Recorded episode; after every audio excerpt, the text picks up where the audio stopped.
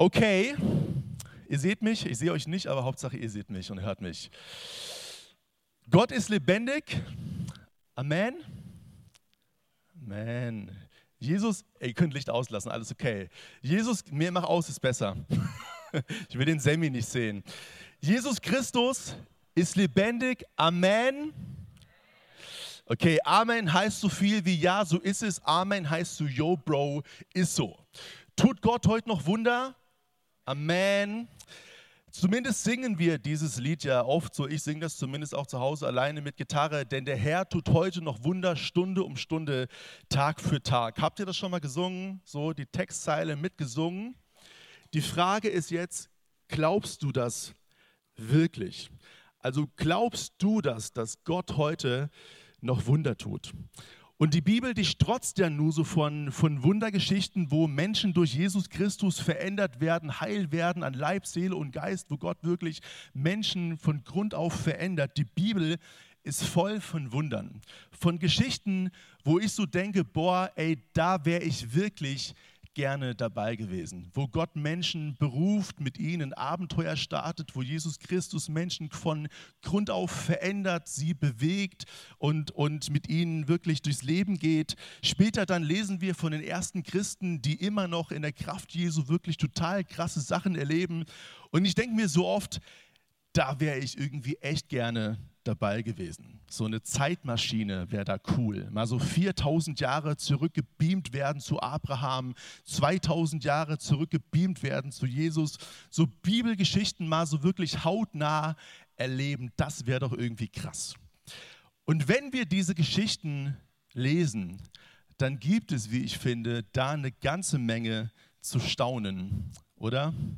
Hat hier im Raum schon mal jemand die Bibel gelesen? Oder schon mal jemand in der Bibel gelesen? Dürfte ich outen? Zwei. Zwei von 500 Bibelleser, das ist schon mal besser als einer. Aber wenn wir das lesen in der Bibel, die Geschichten, da stehen ja doch irgendwie echt krasse Sachen drin, oder? Habt ihr schon mal drüber gestaunt, was ihr da so lest? Also ich staune über das, was ich da lese. Und wer glaubt, dass Gott aufgehört hat zu handeln vor 2000 Jahren? Es geht ja um Geschichten, die 2000 Jahre und älter sind. Wer glaubt hier im Raum, dass Gott aufgehört hat zu handeln vor 2000 Jahren? Wer glaubt, dass Gott heute noch was vorhat mit dieser Welt? Wer glaubt, dass Gott heute noch was mit uns Menschen vorhat? Wer glaubt, dass Gott heute noch Wunder tut? Und wer glaubt, dass Gott heute noch etwas mit dir persönlich vorhat? Okay, das Thema der Predigt heute Abend heißt Mission is possible, Staunen über das, was Gott tut. Also es geht um Mission, um Mission, ein Begriff, den viele gar nicht so sehr mögen, klingt auf Englisch auch ein bisschen cooler als auf Deutsch. So, so Mission is possible, irgendwie cooler als Mission ist möglich. Also ein Begriff, den viele auch komisch finden, den manche auch peinlich finden. Viele sagen so, christlich sein, das ist ja echt okay, aber missionarisch sein, das klingt irgendwie politisch nicht so korrekt, das klingt irgendwie ein bisschen nach nicht so tolerant sein und so weiter. Ich denke, ihr wisst, was ich meine. Ich war letzte Woche eingeladen in einem Gremium des Land-Dill-Kreises, das Gremium, was so die interkulturellen Projekte im Land-Dill-Kreis koordiniert. Und ich war eingeladen, weil das Kairos-Projekt mit Kairos Sport in diesem Sommer den, den Integrationspreis des Land-Dill-Kreises verliehen bekommen hat. Und deswegen sollte ich eben vom Kairos-Projekt berichten. Und da waren verschiedene Vertreter von Land-Dill-Kreis, von Kirchen, von Gemeinden, auch von Moscheen. Und neben mir saß ein türkischer Mann, der mir dann direkt die Frage stellte, äh, missioniert ihr auch im Kairos-Projekt? So als wäre das irgendwie so eine seltsame oder falsche Sache, das zu machen. Und ich dachte auch so, okay, steiler Einstieg in die Sitzung, interessante erste Frage. Aber das zeigt ja eben die, die Unsicherheit, die viele mit diesem Begriff Mission haben. Und für mich ist Mission dagegen aber ein ganz wunderbares Wort. Und deswegen würde ich gerne mit euch heute Abend über das Thema Mission nachdenken. Und ich möchte euch erstmal sagen, und das ist mein erster Punkt, dass Mission zuerst gar nicht etwas ist, was wir tun. Wir Menschen haben Mission nicht erfunden. Kein Pastor oder Papst Selbst nicht Markus Wesch oder Siegbert Kraus haben Mission erfunden, sondern Mission hat ihren Ursprung bei Gott. Wenn wir in die Bibel schauen, dann sehen wir, Gott hat sich ja zuerst aufgemacht zu uns. Gott hat Sehnsucht gehabt nach uns Menschen. Gott hat diese wunderbare Welt geschaffen, hat uns geschaffen, um Gemeinschaft mit uns zu haben. Gott hat Geschichte geschrieben mit, mit Menschen, mit ganzen Völkern.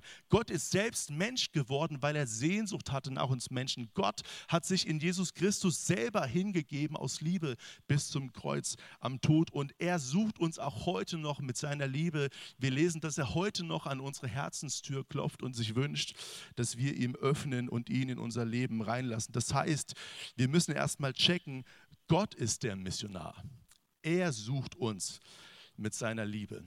Und deswegen definiere ich auch Mission erstmal folgendermaßen, nämlich Mission ist die Liebesgeschichte, die Gott mit dieser Welt und mit uns Menschen schreibt. Seit die Welt existiert, ist Gott on Mission. Gott hat nie aufgehört zu handeln. Gott hat nie aufgehört, Wunder zu tun. Gott hat nie aufgehört, uns zu lieben. Gott hat nie aufgehört, uns Menschen zu rufen. Das ist seine Mission. Wir werden später in der Predigt sehen, dass wir dabei natürlich nicht arbeitslos bleiben, sondern Gott will uns natürlich einbeziehen in das, was er tut. Er hat uns Menschen auch beauftragt. Wir kennen alle den berühmten Vers von Jesus, Matthäus 28, Vers 19, wo Jesus sagt, geht hin in alle Welt und machet zu Jüngern alle Völker. Natürlich haben wir Verantwortung. Und natürlich haben wir auch einen Auftrag. Gott traut uns und traut dir was zu. Er will uns gebrauchen. Völlig klar. Amen dazu. Aber dazu kommen wir gleich erst. Zunächst geht es darum zu verstehen, dass Gott der ist, der handelt. Und das ist auch etwas, was mich wirklich so oft auch ruhig macht im Alltag. Zu wissen, mitten im Chaos dieser Welt, Gott ist in Control. Und Gott schreibt, seine Geschichte. Und die Geschichte, die er schreibt, ist eine, die mich staunen lässt. Und deswegen ist der Titel der Predigt heute Abend auch Mission is Possible. Staunen über das, was Gott tut, was Gott heute noch tut. Und deswegen würde ich uns heute Abend gerne drei kurze, aber wahre Geschichten erzählen. Drei Geschichten, die nicht 2000 Jahre alt sind, sondern die zum Teil zwei Jahre alt sind und zum Teil noch nicht mal zwei Wochen alt sind. Und wahre Geschichten, die euch vielleicht ein Feeling dafür geben, was ich damit meine, dass ich sage, ich staune heute noch über das, was Gott heute tut. Seid ihr bereit? Drei Geschichten? Okay, First Story, erste Geschichte. Vorletzte Woche hatten wir hier im Haus der FEG Dillenburg, so zwei Räume weiter, Seminarräume hinten, ein Pastorentreffen mit Pastoren der Region. Wir treffen uns so ab und zu mal, um miteinander Kaffee zu trinken, frühstücken, beten, austauschen und so weiter. Und wir hatten einen Referenten eingeladen, Roland Werner vom Christustreff Marburg. Er war früher der Chef von Pro Christ und Christabel, kennt ihr vielleicht, also echt ein seriöser Typ, der keinen Quatsch erzählt. Und wir hatten ihn eingeladen, um miteinander über das Thema zu reden, wie der Heilige Heilige Geist wirkt und heute wirkt. Und Roland Werner erzählte uns von einem Buch, was jetzt ganz neu rausgekommen ist oder vielleicht jetzt erst rauskommt die nächsten Tage, ganz frisch. Ähm, die Autorin ist Heidi Josua. Sie ist äh, mit einem libanesischen Pastor verheiratet. Sie wohnen in Stuttgart. Die beiden kenne ich auch persönlich, auch Typen, die keinen Quatsch erzählen. Und Roland Werner hat für dieses Buch eine Rezension geschrieben, also eine Art Empfehlung dafür. Und in diesem Buch geht es so um neun Geschichten von Menschen, wo Jesus ihnen wirklich begegnet ist und wo Jesus das Leben dieser Menschen wirklich verändert hat. Und Roland Werner sagte, er hat im Leben schon viele Stories gehört und erlebt, schon viel gehört, wie Jesus Menschen verändert hat. Aber er sagte, diese eine Story in diesem Buch, die hat mich wirklich geflasht. Und er hat Folgendes erzählt. Es geht um, in dieser Story um einen türkischen Mann, einen Türken, der auch in Saudi-Arabien mal gearbeitet hat und versucht hat, da einen Dönerladen aufzumachen. Roland Werner sagte auch, hätte lieber mal in Dillenburg probiert, hätte vielleicht besser funktioniert als in Saudi-Arabien. Dieser Typ kam aber wieder zurück in die Türkei, weil er dann Militärdienst machen musste. Und dieser Mann hat während seines Militärdienstes ein Gebet zu, zu Gott gesprochen. Und dieses Gebet lautete, Gott, zeige mir dein Wirken. Und dann hat dieser Türke in dieser Nacht einen Traum gehabt. Und der Traum hat ihn dazu gebracht, zum Psychiater zu gehen, weil er gesagt hat, das, was ich da geträumt habe, das war einfach irgendwie zu krass. Und er hat geträumt und ich erinnere euch nochmal daran, dass das eine wahre Story ist und ich heute Abend auch nicht hier bin, um Quatsch zu labern. Es ist eine wahre Story. Er hat geträumt, wie ein Mann eine Straße entlang einen Balken trägt. Und er hat geträumt, wie dieser Mann verspottet wird. Er hat geträumt, wie dieser Mann verhöhnt wird. Er hat geträumt, wie dieser Mann durch ein Tor durchgeht, auf dem eine hebräische Schrift draufsteht. Er hat geträumt, wie dieser Mann auf einen Kreuzigungsplatz gebracht wird. Und er hat geträumt, wie dieser Mann gekreuzigt wird. Und er hat geträumt, wie die Soldaten miteinander reden, so willst du die Nägel reinschlagen, sagt der andere Soldat, ja klar, gib her, mache ich gerne und so weiter. Er hat die Kreuzigung Jesu geträumt. Aber dieser Türke hat noch nie in seinem Leben eine Bibel in der Hand gehabt. Er hat noch nie im Leben Kontakt gehabt mit Christen. Er hat noch nie im Leben den Jesus-Film gesehen. Er hat diesen Mann auch gar nicht als Jesus Christus identifiziert. Er wusste gar nicht, wer der Mann im Traum ist, sondern er hat einfach gesagt, ich habe da was geträumt, die Szene war so krass, irgendwie aber voll in Farbe, voll real und ging deswegen zum Militärpsychiater und sagte, was, was war das, was ist das? Einige Jahre später bekommt dieser Türke eine Bibel geschenkt und er liest das Johannesevangelium, Kapitel 19, die Kreuzigung Jesu. Und er liest detailliert genau das, was er Jahre vorher im Traum gesehen hat. Heute ist dieser Mann Christ. So handelt Gott. Zweite Geschichte. Wir haben bei uns im Kairos-Projekt eine iranische Familie dabei und wir nennen den Familienvater einfach mal Ali. Ali lebte bis vor einem Dreivierteljahr noch im Iran, ähm, er war Moslem, aber jetzt nie so ein richtig religiöser Moslem. Er hatte immer schon Interesse an anderen Dingen, hat auch schon mal so ein bisschen Bibel gelesen. Und irgendwie war er neugierig und kam über einen Freund in eine iranische Untergrundkirche rein. Zur Erklärung dafür, im Iran werden viele Christen verfolgt. Viele Christen können sich eben nicht ähm, frei treffen und treffen sich deswegen im Geheimen zu Hause, so ein bisschen hauskreismäßig in sogenannten Untergrundkirchen. Also Wunder genug, dass Menschen trotz Verfolgung bereit sind, sich im Namen Jesu zu treffen. Aber die Story fängt hier erst an. Es fand dann wieder mal so ein Treffen statt, so ein Haus-Church-Untergrundtreffen. Ähm, Ali war dabei, er sagte, es waren immer so sechs, sieben, acht, neun Leute zum Bibellesen, Singen und so weiter. Und weil es gefährlich ist, sich zu treffen, weil eben Spione gucken können oder Polizei gucken kann, waren immer so ein, zwei Leute abgestellt, die draußen Schmiere stehen, dass keiner kommt. Und bei einem Treffen war Ali eingeteilt, draußen zu stehen. Und aber an diesem Tag passierte es, die Polizei kam, sie stürmte das Haus, sie nahm die Christen fest und hat alles durchsucht. Ali, weil er draußen stand, konnte gerade noch so abhauen und er hat mir, er hat mir die Story persönlich erzählt, hat erzählt, er ist gelaufen und gelaufen und gelaufen wie noch nie in seinem Leben durch Wiesen und Wälder, gelaufen, gelaufen, gelaufen, bis er dachte, dass er in Sicherheit ist. Und dann merkte er aber, dass er eine Sache in dem Haus hat stehen lassen nämlich seine Tasche mit seinen Papieren und Dokumenten, wo sein Name draufsteht. Und es hat auch nicht lange gedauert. Am nächsten Tag rief der Arbeitskollege von Ali an, sagte Ali, die Polizei war hier auf deinem Arbeitsplatz, hat alles durchsucht, alles mitgenommen. Was denn passiert? Und Ali merkte, dass es zu gefährlich wird für ihn und seine Familie im Iran, weil dafür kann man wirklich schwer bestraft werden im Iran, ins Gefängnis kommen und Schlimmeres. Und deswegen hat er gesagt, ich muss meine Frau und meinen kleinen Sohn, die Frau war noch Muslima, ich muss sie schnell holen, wir müssen das Land verlassen, wir müssen fliehen. Ich kürze jetzt die Fluchtgeschichte ab. Sie sind letzten Endes dann als Flüchtlinge raus aus dem Iran und wurden in einem osteuropäischen Land aber als illegale Flüchtlinge aufgegriffen und kamen ins Gefängnis. Sie waren 30 Jahre, 30 Tage, sorry, 30 Tage im Gefängnis, haben aber viele Wunder da erlebt. Und Ali hat mir gesagt, dass er jede Nacht einen Psalm gebetet hat. Ich habe vergessen, welcher Psalm das war, aber er sagte, Piero, ich habe da gesessen in einem Gefängnis. Mein Sohn, mein kleiner Sohn war dabei. Das war so schlimm, sagte er. Aber jede Nacht hat er gebetet und gebetet und gebetet und sagte, irgendwann habe ich aus dem Fenster geguckt und habe in den Wolken ein Kreuz gesehen. Und ich habe gespürt, Gott ist da und Gott gibt uns Hoffnung, egal wie scheiße die Situation gerade ist. Und er hat das seiner Frau erzählt, die noch Muslima war. Hier, Schatz, ich habe das gesehen und ich glaube, Gott ist wirklich da. Und er sagte, ich habe das Gefühl, dass Gott uns nach Deutschland führen wird. Und die Frau sagte, ja klar, träum weiter, guck mal, wie katastrophal unsere Flucht war bisher. Unser Sohn leidet, wir sitzen hier im Gefängnis fest, die Grenzen sind zu, wir kommen niemals nach Deutschland.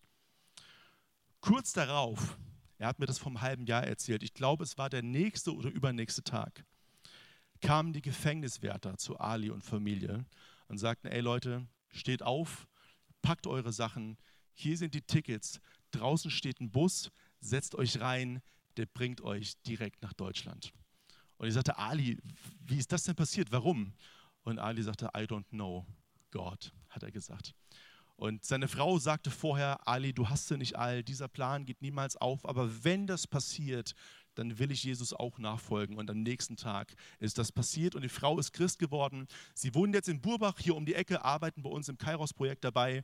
Und letzten Samstag war ein äh, großer Missionstag in Eversbach. Da hat sogar Ali mit Frau haben ein Seminar gehalten, andere Flüchtlinge auch ermutet, Jesus nachzufolgen. So handelt Gott. Und dritte und letzte, kürzere Geschichte. Ich war letztes Jahr auf einer christlichen Jugendkonferenz, so ein bisschen wie satt, nur drei Tage lang. Es waren auch Jugendliche dabei, die eben als Flüchtlinge kamen, aus Ländern wie Iran, Irak, Syrien und so weiter. Und wir haben da auch übernachtet auf dieser Konferenz. Und eines Morgens kamen zwei unserer Jugendlichen, Flüchtlingsteenager, zu einem unserer Mitarbeiter und sagten, heute Nacht ist uns Jesus im Traum erschienen aber wir wissen nicht, was wir machen sollen, weil wir sind ja als Muslime geboren. So handelt Gott. Oder eine Story noch, ist erst fünf Tage alt, nicht so spektakulär, aber trotzdem super ermutigend. Letzten Montagabend, also fünf Tage her, 0.13 Uhr nachts, schrieb ein Iraner einem unserer Mitarbeiter, Michael, ähm, ich will mich zu Jesus bekehren. Kannst du kommen und mir helfen? Der Typ sitzt zu Hause, ist am Nachdenken und schreibt um 0.13 Uhr dem Michael, auch eine geile Idee, 0.13 Uhr, Michael, ich will mich bekehren, kannst du kommen und mir helfen? Wisst ihr jetzt, warum ich der Predigt den Titel Mission is Possible, Staunen über das, was Gott tut, gegeben habe? Ich würde gerne noch mehr Stories erzählen, zum Beispiel von einem unserer, unserer Leute. Er ist ein ehemaliger Imam, den wir bei uns im Team dabei haben. Wenn ihr nicht wisst, was ein Imam ist, ein Imam ist ein islamischer Prediger in einer Moschee. Und dieser Typ, den wir dabei haben, das war übrigens der im Video, der auf Englisch gesprochen hat, mit dem ähm, Shirt, mit dem Kreuz, Youssef. Er war ein Typ, der der mit neun Jahren, als er neun Jahre alt war, den Koran schon völlig auswendig sagen konnte, weil er als Baby und Kind in Koranschulen aufgewachsen ist. Dieser Typ war verantwortlich für viele Moscheen in Frankreich. Er war sogar der Islamberater von Präsident Sarkozy in Frankreich, vom Präsidenten. Und er hatte vor fünf Jahren eine Begegnung mit Jesus, die ihn absolut aus den Socken gehauen hat, die heute Abend zu weit führen würde. Ich erzähle sie nicht, aber der auf überwältigende Art und Weise von Jesus zu sich gezogen wurde. Und jetzt ist dieser Mann Evangelist bei uns im Team, leitet mit unserer arabischen Arbeit. Und er wäre gerne heute Abend mit dabei gewesen, er weiß heute Abend von dem Abend hier, wäre gerne hier, aber sitzt gerade im Flugzeug auf dem Weg nach Südkorea, weil er da auf einer christlichen Konferenz spricht. Er hatte die Wahl zwischen SAT, Dillenburg und Konferenz Südkorea und er sagte, let me go to South Korea next time I come to SAT.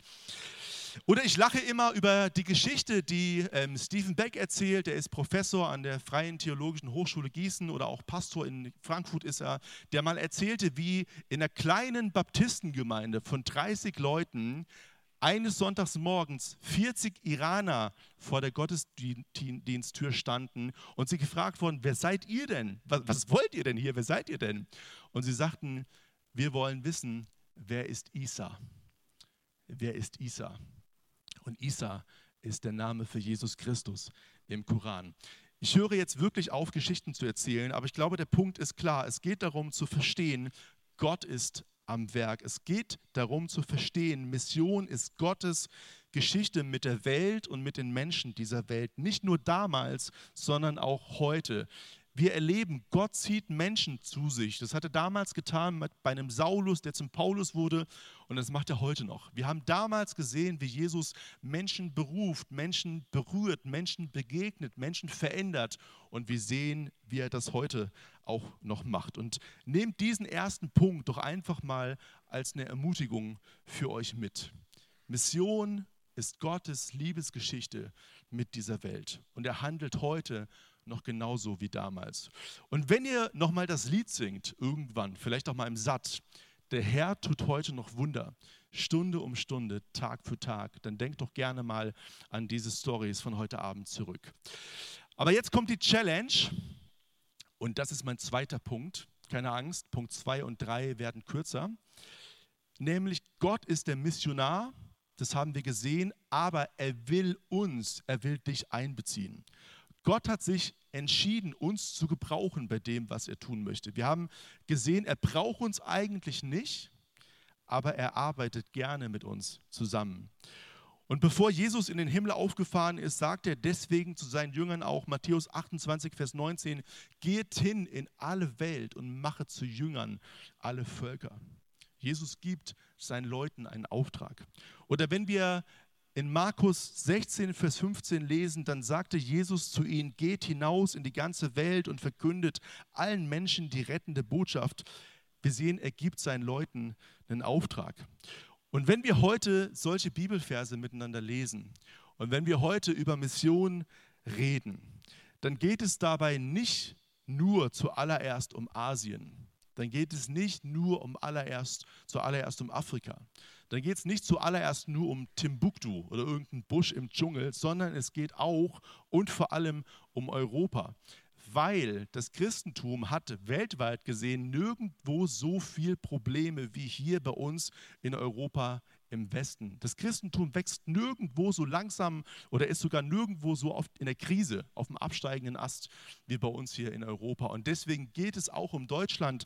Es geht auch um Dillenburg, um Haiger, um Herborn, egal wo du auch herkommst. Es geht um deine Mitschüler, um deine Nachbarn, um deine Familie. Und es geht auch nicht darum, dass wir irgendwie sagen, ja, das ist Aufgabe von Spezialisten, von Markus Wesch und Pastoren und Evangelisten, sondern nein, es ist unsere Aufgabe. Und es ist auch nicht so, dass wir sagen oder ich auch sage, es geht da vor allem um die Flüchtlinge, um die Migranten, die Ausländer, nur weil ich heute Abend so viel von denen gesprochen habe. Ich habe viel von denen gesprochen weil, gesprochen, weil das die Leute sind, mit denen ich eben arbeite und weil ich irgendwie das Gefühl habe, dass Gott gerade viel unter ihnen tut. Aber wenn wir uns fragen, wem Gottes Liebe gilt und wenn wir uns fragen, wen Jesus, wem Jesus begegnen will und wen wir erreichen wollen, dann können wir da natürlich gar keinen Unterschied machen. Denn es gibt keinen Menschen, für den Jesus nicht gestorben ist. Und deswegen sage ich, es geht um deine Mitschüler, es geht um deine Freunde, es geht um deine Nachbarn, es geht um deine Familie. Hautfarbe oder Herkunft spielt da überhaupt gar keine Rolle. Gott will dich gebrauchen, um deine Mitschüler, deine Freunde, deine Nachbarn, deine Familie mit seiner Liebe zu erreichen. Wie das geht, keine Ahnung. Also es gibt da zumindest kein alleiniges Rezept. Aber fang doch einfach mal an, für deine Freunde, für deine Nachbarn, für deine Mitschüler, für deine Family zu beten. Ich habe jetzt in einem Buch gelesen, Missionsmanifest von Johannes Hartl, da schreibt jemand, wir glauben, dass unsere Mission so stark sein wird wie unsere Gebete. Und dann heißt es weiter in dem Buch, nur wer an seine Wunder glaubt und dafür bittet, der wird auch welche erleben. Wie oft betest du für deine Freunde? Wie oft betest du für deine Mitschüler, deine Klassenkameraden, für deine Nachbarn? Wie oft betest du für deine Family? Was du tun kannst, ist beten. Und was du tun kannst, ist im richtigen Moment mutig zu sein Mutig zu sein und auch mal den Mund aufzumachen. Mutig zu sein und auch mal von Jesus zu erzählen, mal von deinem Glauben zu erzählen. Mutig zu sein und auch mal zu sagen, ey, nächste Woche 19 Uhr, satt, hast du Bock mitzukommen? Mutig sein, Leute mal einzuladen und dann staunen, was Gott draus macht. Beten und mutig sein und dann staunen, was Gott draus macht. Und denke niemals, Gott kann dich nicht gebrauchen, weil Gott hat immer nur mit ganz normalen Menschen Geschichte geschrieben. Mit wem denn auch sonst? Und vielleicht kennt ihr das witzige Video vom Christival 2008. Seid ihr vielleicht zu jung für zum Teil, schon elf Jahre her. Aber da ging es auch um diese Frage, braucht Gott Helden? Die ganzen großen Helden aus der Bibel, wo wir so denken, boah, ein Abraham und ein Mose und ein Petrus, boah, krass, wenn ich so wäre wie die. Aber lass uns mal dieses Video anschauen, um zu sehen, auch diese Typen hatten Schwächen und Probleme. Okay, Film ab.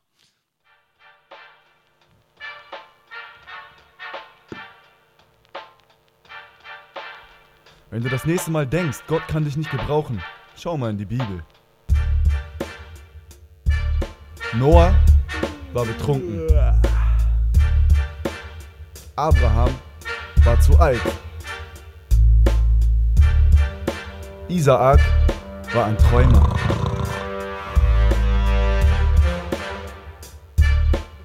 Jakob war ein Lügner. Lea war hässlich. Josef wurde missbraucht. Moses war ein Mörder. Gideon hatte Angst. Samson hatte lange Haare. Rahab war eine Prostituierte. Jeremia war zu jung. David hatte eine Affäre. Elia war ein Selbstmordkandidat. Jesaja predigte nackig. Jona lief weg von Gott. Naomi war eine Witwe. Hiob verlor alles. Johannes der Täufer aß Heuschrecken. Johannes war selbstgerecht. Die Jünger schliefen ein beim Gebet. Martha hat sich um alles Sorgen gemacht. Maria war zu faul. Maria Magdalena war besessen. Den Jungen mit den Fischen und Brot kannte niemand. Die Samariterfrau schlief ständig mit anderen. Zachäus war zu klein, Petrus war zu impulsiv, Markus hatte aufgegeben, Timotheus hatte ein Magenproblem und Lazarus, der war tot. Wenn du das nächste Mal denkst, Gott kann dich nicht gebrauchen, schau mal in die Bibel. Die Menschen, die Gott gebraucht hat, die hatten alle Probleme und Schwächen. Gott braucht keine Helden, Gott braucht keine großen Taten, sondern Gott braucht Menschen, die sagen, okay, hier bin ich und gebrauche mich. Wenn du noch einmal glaubst, Gott kann dich nicht gebrauchen, dann schau mal in die Bibel. Gott braucht Menschen, die sagen, hier bin ich, gebrauche mich, die im Gebet stehen und die zur richtigen Zeit mutig sind. Und drittens und letztens, vielleicht merkst du so irgendwie, es fällt dir schwer. Also es fällt dir irgendwie schwer, über Jesus zu reden, es fällt dir schwer, über deinen Glauben zu sprechen, es fällt dir schwer, Leute mal zum Satt einzuladen. Aber die gute Nachricht für dich ist, ich bin überzeugt davon, du bist damit nicht alleine. Bin überzeugt davon, heute Abend sind zumindest ein paar oder vielleicht sogar viele, einige Leute hier, die sagen, okay, wenn ich ehrlich bin, mir fehlt oft auch der Mut. Und ich kann euch auch bekennen, auch ich bin oft nicht mutig genug. Mir fehlt oft der Mut, mir fehlen manchmal auch, auch die Worte. Und deswegen glaube ich, müssen wir auch für uns selber beten, dass Gott uns ganz neu eine Sehnsucht in unsere Herzen pflanzt. Eine Sehnsucht danach, dass Menschen wirklich die verändernde Kraft Gottes, die Auferstehungskraft Jesu in ihrem Leben erleben. Dass wir eine Sehnsucht haben, dass Menschen Jesus begegnen und ihn finden eine Sehnsucht, dass wirklich wir die Freude, die wir haben, die Hoffnung, die wir haben, mit anderen Menschen teilen. Und in Apostelgeschichte 4, Vers 20, ein ganz wichtiger Vers zum Aufschreiben, Apostelgeschichte 4, Vers 20, da lesen wir, wir können nicht schweigen von dem, was wir gehört und was wir gesehen haben. Wir können einfach nicht schweigen von dem, was wir gehört und gesehen haben. Und in 1. Petrus 3, Vers 15 geht es auch darum, anderen von der Hoffnung zu erzählen, die uns erfüllt. Und hier geht es um die Frage an dich persönlich, was hast du denn selber mit Gott in deinem Leben erlebt? Wie bist du denn erfüllt mit seiner Liebe, mit seiner Freude, mit seiner Hoffnung und mit seinem Geist. Weil das ist mein, mein dritter Punkt, nämlich ich glaube, man kann nur weitergeben, was man selber auch empfangen hat. Man kann nur weitergeben, was man selber auch empfangen hat.